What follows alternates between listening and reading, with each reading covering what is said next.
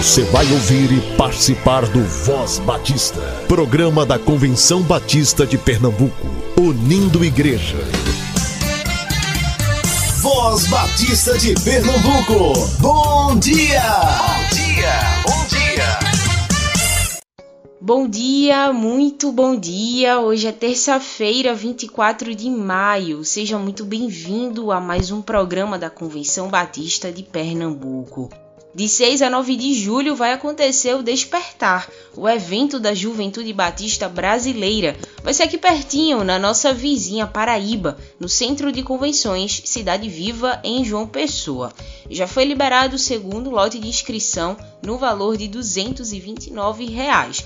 A JUBAP, a Juventude Batista Brasileira, está organizando uma caravana entre em contato com a diretoria através da página da Jubap no Instagram.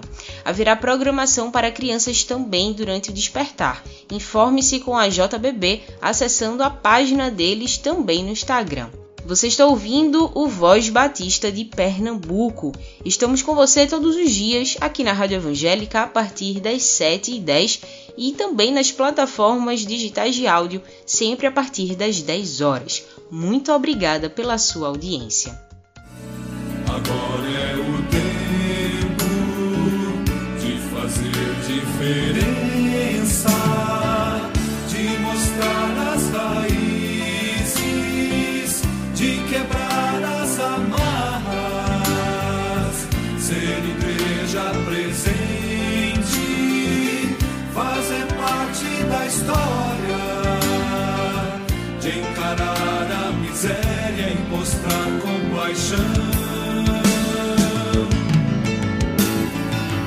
De avançar imbatíveis,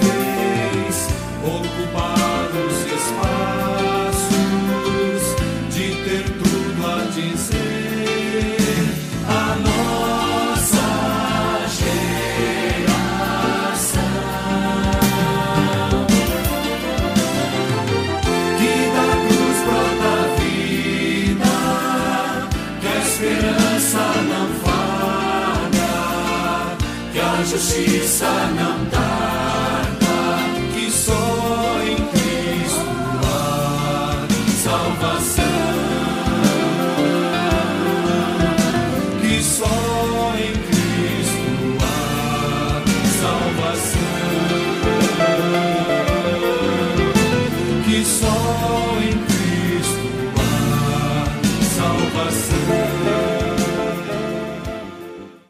Graça e paz, bom dia. Papai do céu, obrigado pela nossa família. O Senhor é muito bom. Voz Batista para crianças, com tia Raíza Rafael. Olá, crianças, graça e paz, bom dia. Eu sou a tia Raíza. Vamos orar? Querido Deus, amado Papai do céu, obrigada por esse dia tão lindo. Obrigada por tua doce paz e cuidado. Pai, que tu possa ser presente no nosso caminhar e que nossas crianças possam receber o teu amor. Que tua palavra faça morada nos seus corações. Pai, que tu possa nos usar e nos conduzir em teu caminho. É isso que te pedimos, no nome do teu filho amado Jesus Cristo. Amém e amém. O tema da nossa devocional do Pão Diário Kids é pouca cobertura. E o nosso versículo se encontra em Romanos 15, 13, que diz: Que Deus, que nos dá esta esperança, encha vocês de alegria e de paz, por meio da fé que vocês têm nele. Vamos para a nossa história? Ah, mãe! O que foi, Arthur?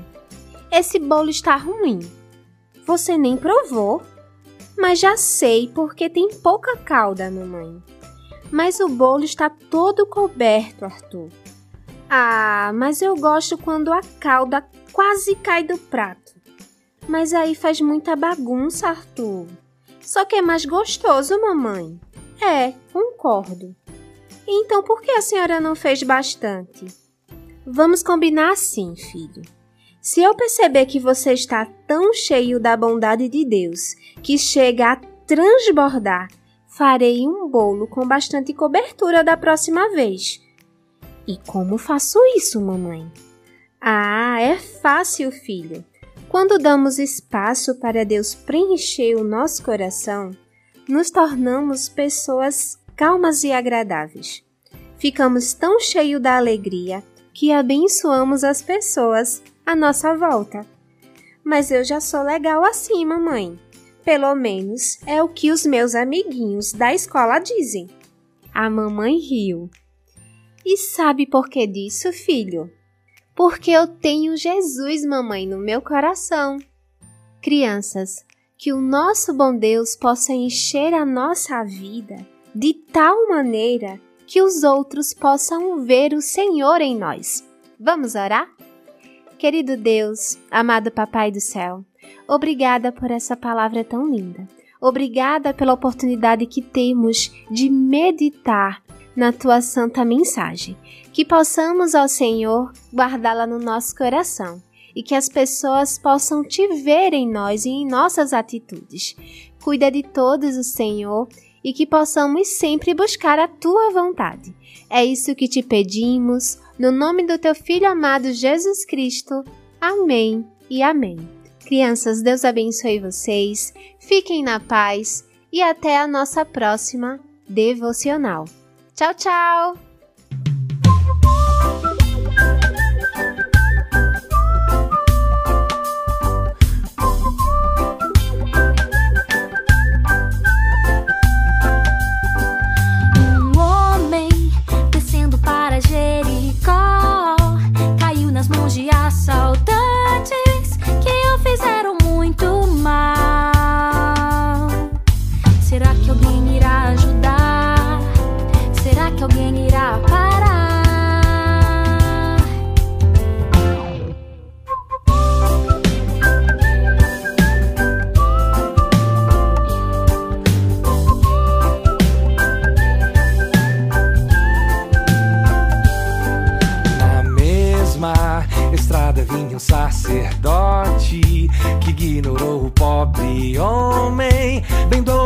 que le pasó.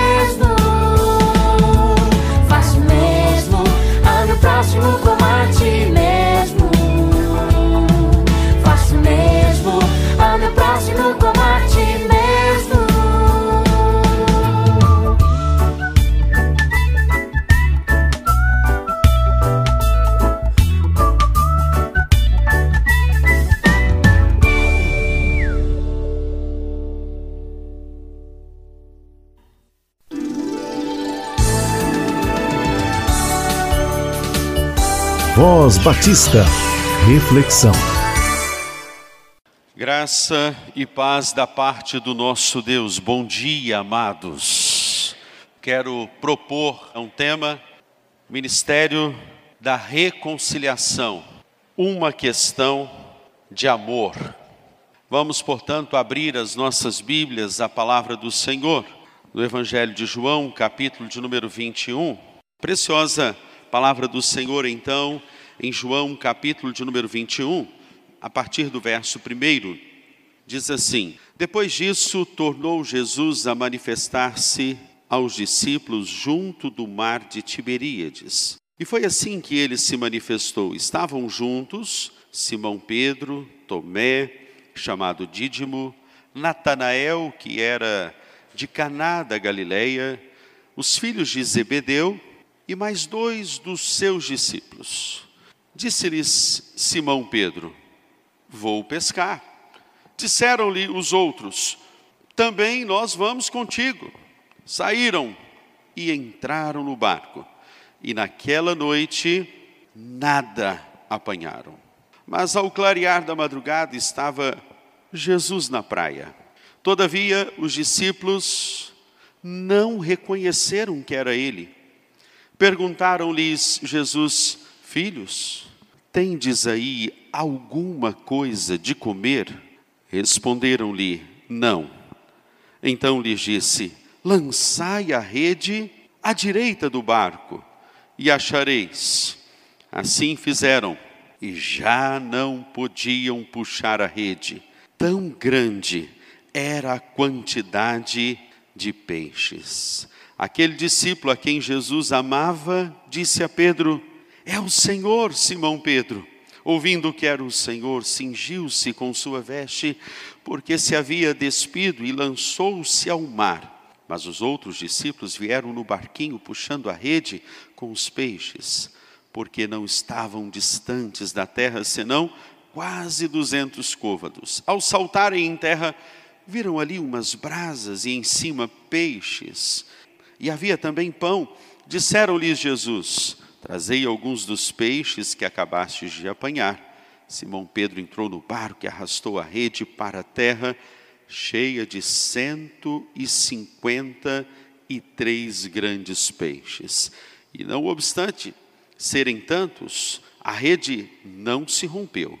Disse-lhe Jesus: Vinde, comei. Nenhum dos discípulos ousava perguntar-lhe: Quem és tu? porque sabiam que era o Senhor. Veio Jesus, tomou o pão e lhes deu, e de igual modo o peixe.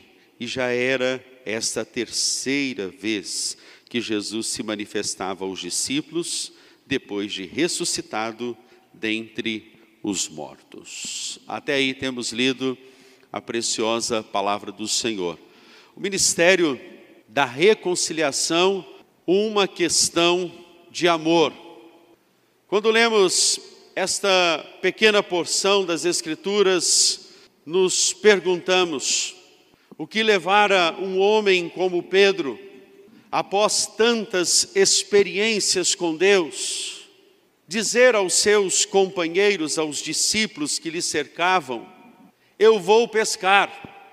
Me parece que Pedro esquecera que um dia ele deixou de ter a carteira de pescador e a sua carteira foi assinada nos céus. Por que que Pedro quer voltar? Ele diz: Eu vou voltar. O que passou na sua mente?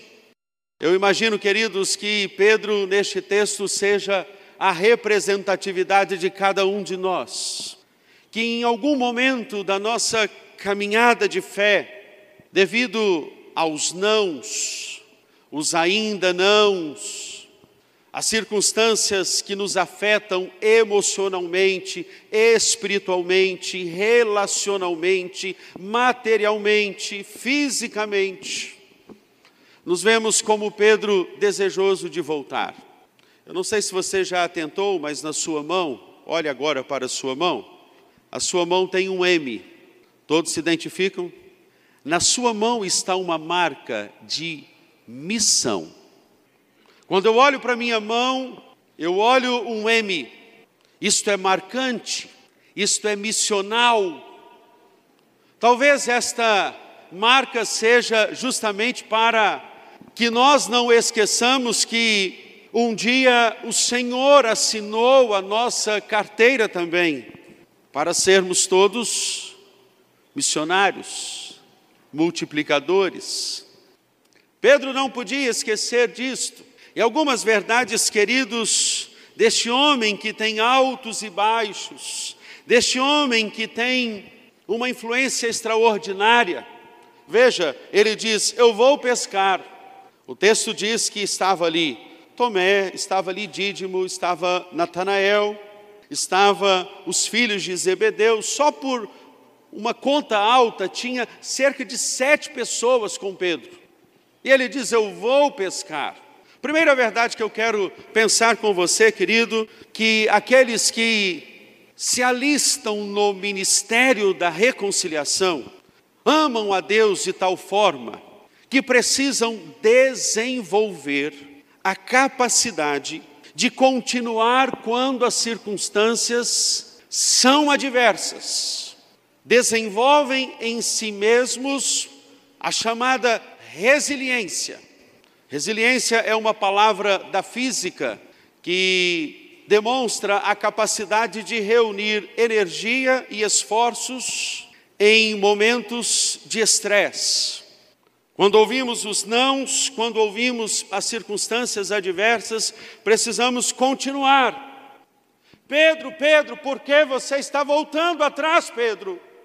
Um dia eu lhe chamei, suas redes estavam vazias, no mesmo mar, no mesmo lago, no mesmo lugar que eu te chamei, você lavava, tirava os cacos, tirava os restos. Eu lhe disse, Pedro, que naquele dia você seria um pescador de homens, porque você quer voltar. Você já parou para perceber, querido, que da multidão, Jesus caminhou com alguns discípulos em particular, e estes foram Pedro, Tiago e João. Somente Pedro, Tiago e João tiveram a grandiosidade da experiência extraordinária de estarem no Monte da Transfiguração, onde viram ali transfigurado Moisés, Elias. A Bíblia chega a dizer que as vestes eram tão brancas que nenhum lavandeiro da época conseguiria lavar de tão brancas. Por que, que Pedro, Tiago e João são os únicos que experimentam com Jesus aquela circunstância ali no barco? Creio que Pedro, Tiago e João seja um símbolo de maior intimidade, de maior proximidade, de maior intencionalidade. Se você ler o Novo Testamento, você vai perceber que não há livros escritos de Tomé, de Judas, não há, mas há de Pedro, de Tiago, de João. Naquela experiência que Jesus vai à casa de Jairo, pois sua filha estava enferma, Jesus chega ali e chama Pedro, Tiago, João, os pais da criança, e eu fico pensando por qual razão. Talvez porque Tiago na Bíblia simboliza a sabedoria. E na casa que quer experimentar reconciliação, a casa que quer ser o exemplo conciliador e pacificador, precisa de sabedoria. Milagres acontecem quando a sabedoria chega em um lar.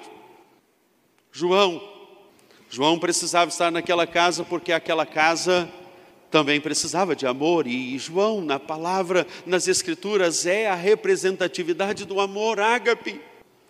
O discípulo amado, o discípulo íntimo, somente João recebeu o livro da revelação que conta o que haveria de acontecer. Por qual razão? Pedro, o exemplo nas Escrituras de fé. Porque o homem que anda sobre as águas embora as suas fragilidades, é um homem que tem fé. Pedro emblemático, o Pedro transformado, o Pedro que passou por experiências, mas agora volta. Você sabia, querido, que onde você vai, você deixa um residual de um bom perfume, de um perfume de você mesmo? O seu sorriso, a sua vida, a sua influência. Esses dias, no meu condomínio, estava indo pegar o meu carro para ligar o meu carro. Um vizinho meu estava com um problema de ligar o carro dele. Era um vizinho que eu insisti em cumprimentá-lo e ele, bom dia, cara fechada. Mas ele precisava levar a esposa dele para dar aula na escola, e eu peguei a minha chave e disse: Pode ir no meu carro. Ele disse: Nossa, mas como que pode isso? Você vai emprestar o seu carro? Está aqui a chave, pode ir. A partir daquele encontro, daquele momento, começou um RD, um relacionamento discipulador.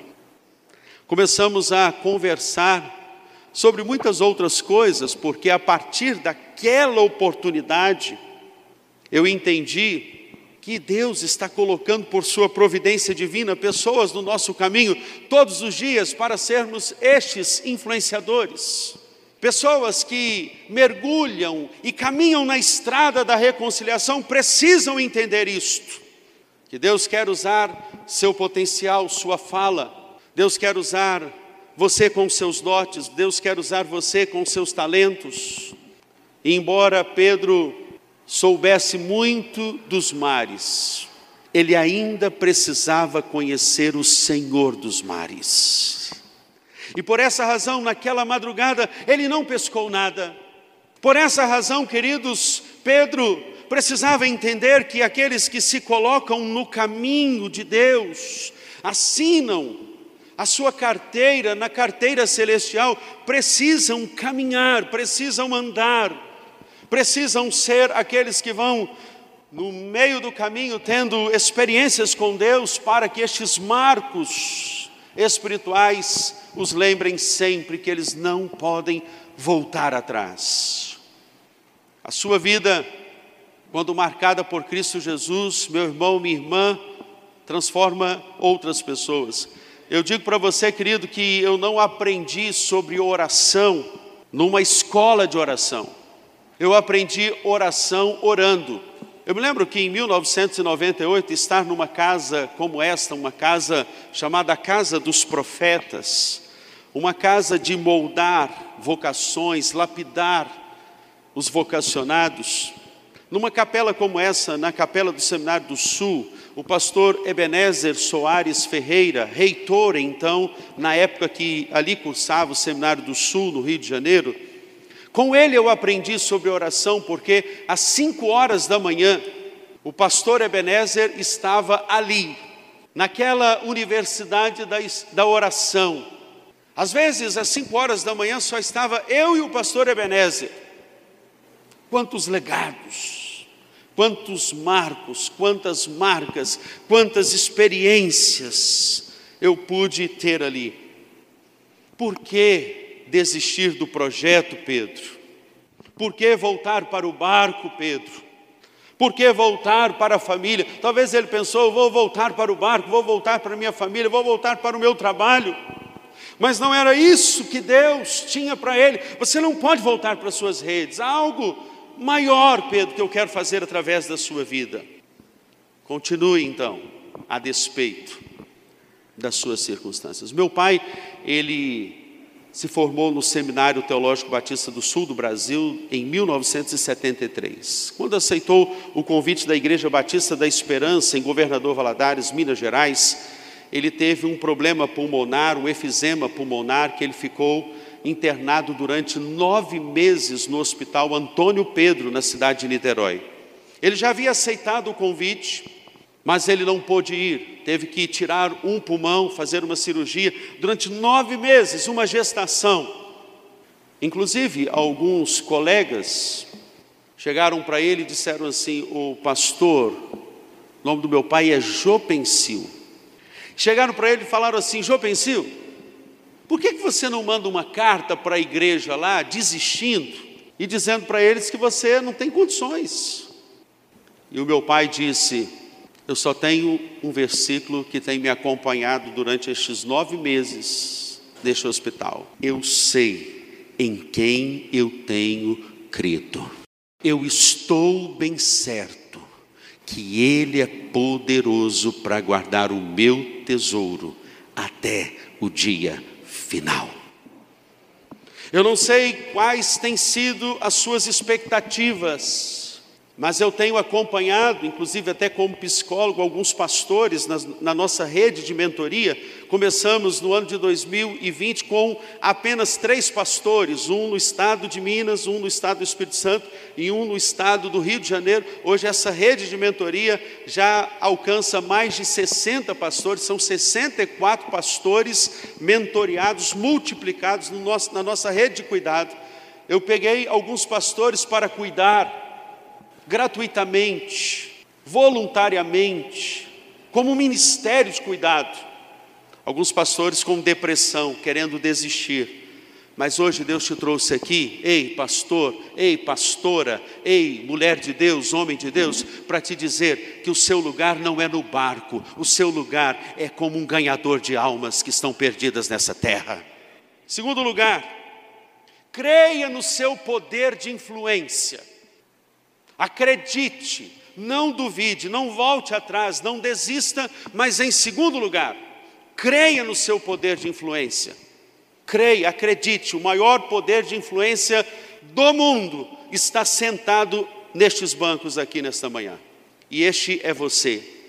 Você percebe no texto, queridos, que quando Pedro diz: Eu vou pescar, um grupo vai com ele, nós também vamos, e eram discípulos de Jesus, filho de Zebedeu, os filhos de Zebedeu, o Tomé, chamado Dídimo, e outros dois discípulos vão com Pedro. Eu fico pensando, querido, no poder da sua influência. Albert Einstein disse que o exemplo não é uma forma de educar, é a única. Se eu e você temos algo que podemos fazer por essa nação, é a nossa influência.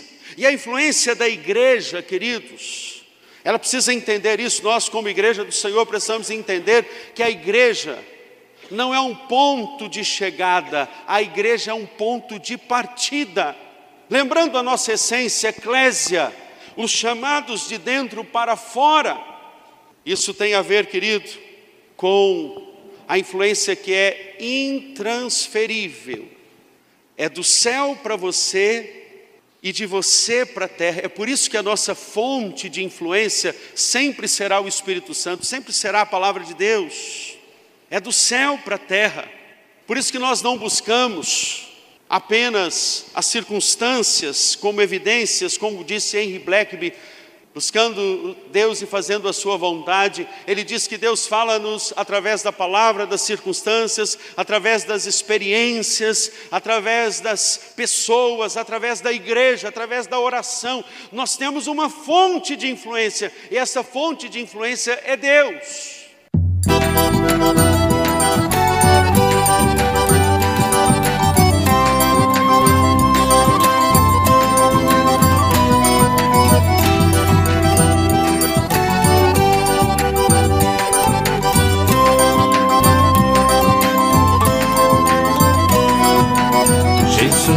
Está chamando o seu povo a levar a palavra de salvação para todos os cantos de Pernambuco. Pois somente em seu nome há reconciliação. Somos embaixadores da parte de Cristo. Pois de Deus temos sua autorização para levar a esse povo a palavra de vida que Jesus conquistou na ressurreição. Pois se alguém está em Cristo tem uma nova vida.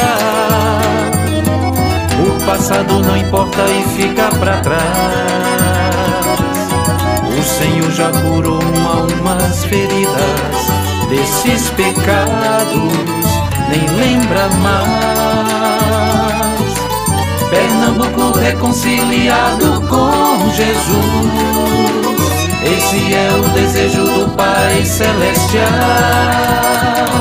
Um estado guiado por sua luz, do sertão ao litoral.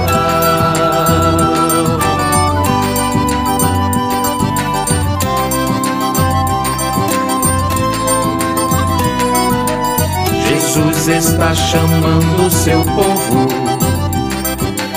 a levar a palavra de salvação para todos os cantos de Pernambuco. Pois somente em seu nome há reconciliação. Somos embaixadores da parte de Cristo. Pois de Deus temos sua autorização para levar a esse povo a palavra de vida que Jesus conquistou na ressurreição. Pois se alguém está em Cristo tem uma nova vida. O passado não importa e fica para trás. O Senhor já curou almas feridas desses pecados, nem lembra mais. Pernambuco reconciliado com Jesus. Esse é o desejo do Pai Celestial. Um estado guiado por sua luz, do sertão ao litoral. Reconciliai-vos já, é ordem que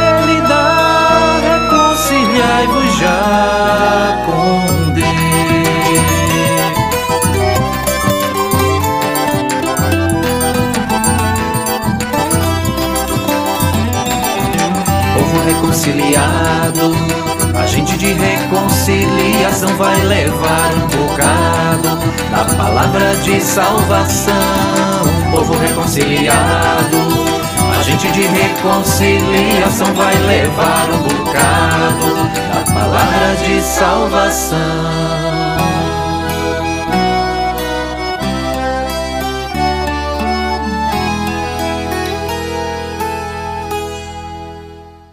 Você ouviu e participou do Voz Batista, programa da Convenção Batista de Pernambuco, unindo igreja. Obrigado por sua atenção e companhia. Até a próxima edição.